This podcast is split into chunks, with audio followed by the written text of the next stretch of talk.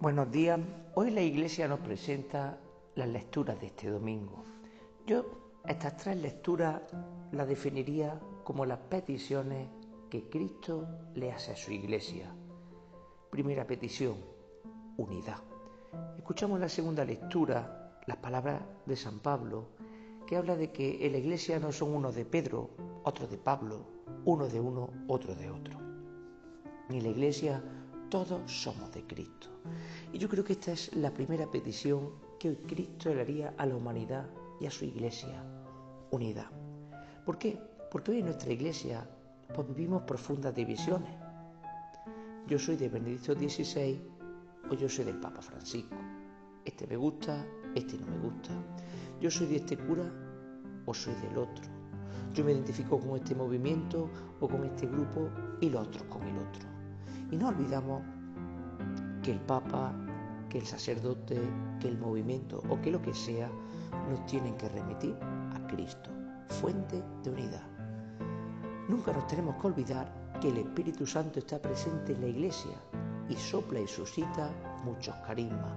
Y a cada uno tenemos nuestro carisma con el que nos identificamos, nuestro sacerdote, nuestro referente, que nos puede ayudar, pero eso no quiere decir que el camino me ayude, que el camino me entre por el ojo, no le puede estar ayudando a otro.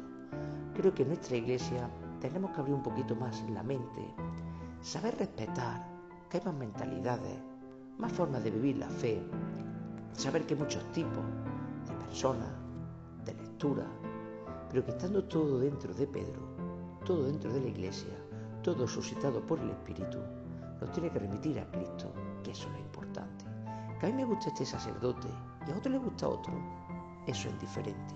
Lo importante es Cristo. Que yo me identifico más con el Papa Francisco y a quien se identifica más con Benedicto XVI es diferente. Los dos me llevan a Cristo. No podemos vivir mirando lo mío como bueno y lo otro como incorrecto. Lo mío así y lo otro son así. Porque pecamos de división y donde hay división no está el Espíritu de Cristo.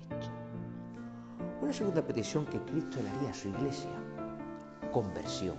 Y la conversión es cambiar de mentalidad. Es decir, nosotros los cristianos tenemos que tener una mentalidad en la que Dios es todo. Muchas veces somos cristianos a medias. Es decir, soy cristiano para rezar, soy cristiano para ir a misa, soy cristiano para algunas cosas, pero luego en la calle, en el trabajo, con la persona que depende de mí, o cuando me voy de fiesta con los amigos, mi cristianismo se acaba. Soy cristiano en todo y para todo. Estos días hemos celebrado en la iglesia la memoria de San Antonio Abad. Qué bonito el testimonio, ¿no? lo que escriben de él.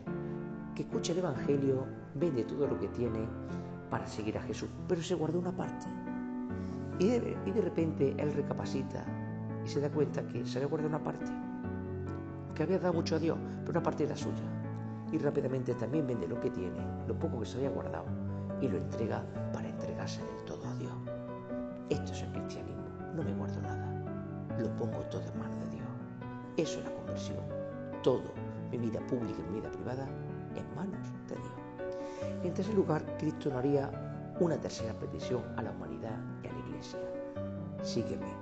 Y es que esto es el cristianismo, un seguimiento. Ya el Papa Benedicto XVI hablaba que ser cristiano es ser discípulo de Jesús, seguidor de Jesús. ¿Cómo? Pues con Jesús y al estilo de Jesús, como decía San Ignacio de Loyola. Yo soy cristiano con Jesús, es decir, tratando con Él frecuentemente. Un cristiano que no ora, un cristiano que no frecuenta los sacramentos o que lo hace de forma tibia y mediocre, no puede ser un cristiano que siga plenamente a Jesús. ¿Y cómo? Viviendo al estilo de Jesús como Jesús nos enseñó. No es decir a mi forma, sino que ya Jesucristo nos enseñó cuál es el estilo de vida que quiere para nosotros. Pues vamos a escuchar estas tres peticiones que hoy nos hace Cristo y vamos a aplicarlas. Unidad, menos comparaciones, menos verme yo uno con el otro y abrir mente, mirar a ser Cristo y respetar otros carismas. Segundo lugar, conversión. Todo girado en manos de Dios, todo puesto en manos de Dios. Y sígueme, es decir, saber seguir a Cristo estando con Él todos los días en mi oración o en los sacramentos y viviendo como Él lo enseñó. Buenos días, lo de Dios.